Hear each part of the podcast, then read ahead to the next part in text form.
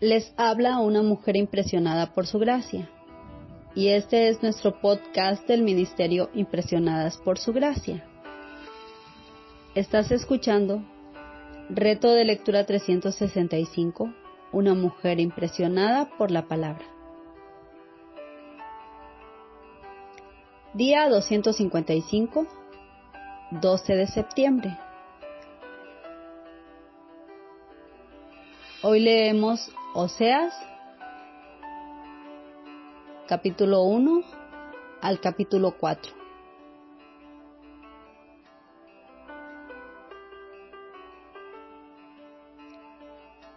Nadie sabe lo que tiene hasta que lo pierde. A pesar del juicio anunciado antes aquí en el capítulo 1, versículos 10 y 11, se presenta la primera promesa de salvación para Israel. Esta es también la primera alusión a la fidelidad bienhechora del Padre Celestial para con los suyos. El cumplimiento de esta promesa se presentará al igual que el juicio en tres etapas. La primera es la misericordia y compasión de vueltas un signo inequívoco de que el Señor volverá a tener compasión de su pueblo se advierte cuando dice que los israelitas se multiplicarán hasta llegar a ser como la arena del mar.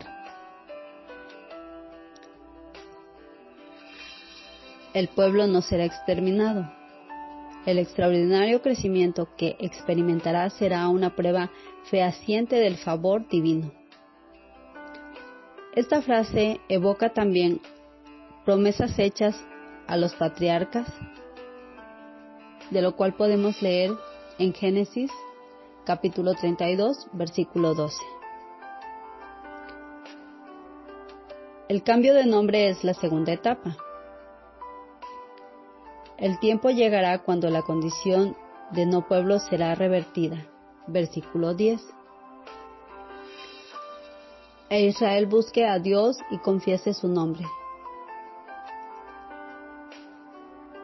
El nuevo nombre, hijos del Dios viviente, condensa la feliz experiencia de volver a ser pueblo de Dios. Como hijos, al igual que los cristianos, los creyentes israelitas disfrutarán de una relación indestructible con el Padre Celestial. Juan capítulo 1 versículo 12 afirma que los que creen de todo corazón en Jesús, judíos y gentiles por igual, tienen el derecho de ser llamados hijos de Dios. Por último, la promesa mesiánica. En el versículo 11 se presenta la promesa de que Israel tendrá un solo jefe, es decir, un rey que los dirigirá, pastoree y gobierne con santidad, justicia y estabilidad política. Esta es una alusión a Cristo, el Mesías prometido, que reinará sobre su pueblo en su segunda venida. Dios ama a sus hijos con amor inmerecido, por lo tanto, deben rendirle la obediencia y gratitud que solo Él merece.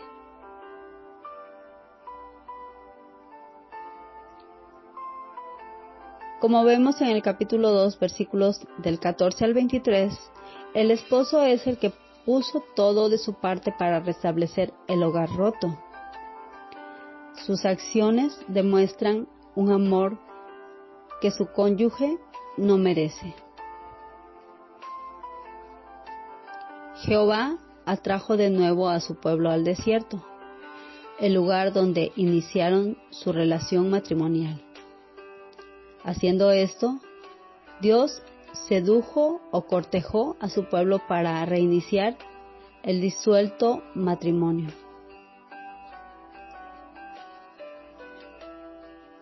A la vez el desierto es el lugar de disciplina, escape y duro trato para aleccionar y purificar a un pueblo rebelde y contradictor.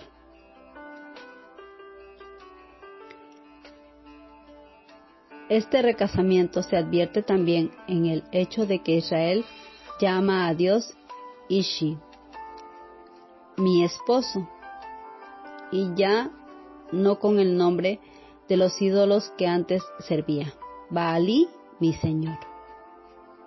Este repudio de la idolatría por parte de la nación, que es el principal tema de controversia del libro, es indispensable para que su relación con Dios sea como debe ser, tal cual se nos describe en los versículos del 16 y el 17. En aquel tiempo, dice Jehová, me llamarás Ishi y nunca más me llamarás Baali. Porque quitaré de su boca los nombres de los Baales y nunca más se mencionarán sus nombres.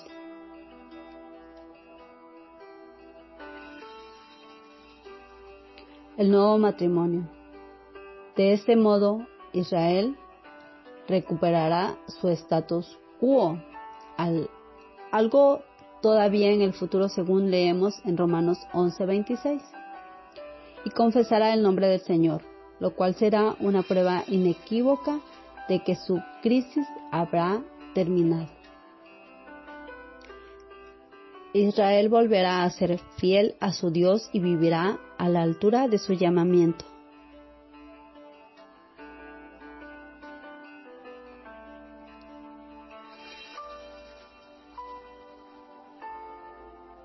Y la sembraré para mí en la tierra, y tendré misericordia de lo Ruama, y le diré, lo a mí, tú eres pueblo mío, y él dirá, Dios mío.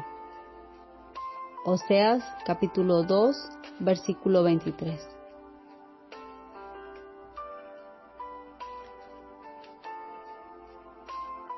Mucho conocimiento de Dios sin práctica es igual a ignorancia. Tres evidencias presentó el Señor como fiscal en su querella contra Israel en el capítulo 4, versículo 1. La primera tenía que ver con la falta de veracidad en las relaciones entre los individuos y también de la nación hacia Jehová. En otras palabras, Israel vivía de la mentira persistente y sistemática. Probablemente casi nada se podía hacer en la sociedad israelita que no incluyera alguna forma de engaño. Otro grave problema era la falta de misericordia, que debe entenderse no como lástima, sino como amor leal hacia Dios y el prójimo. Un tipo de amor inquebrantable que debía procurar el bien del ser amado. Era un distintivo que debía identificar al pueblo del Señor. Esta cualidad brillaba por su ausencia en Israel.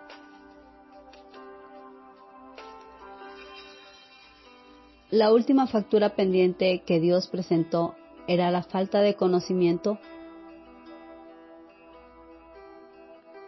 o la renuncia deliberada y voluntaria a vivir consecuentemente con la verdad. Este descuido conduciría a la nación a la ruina total.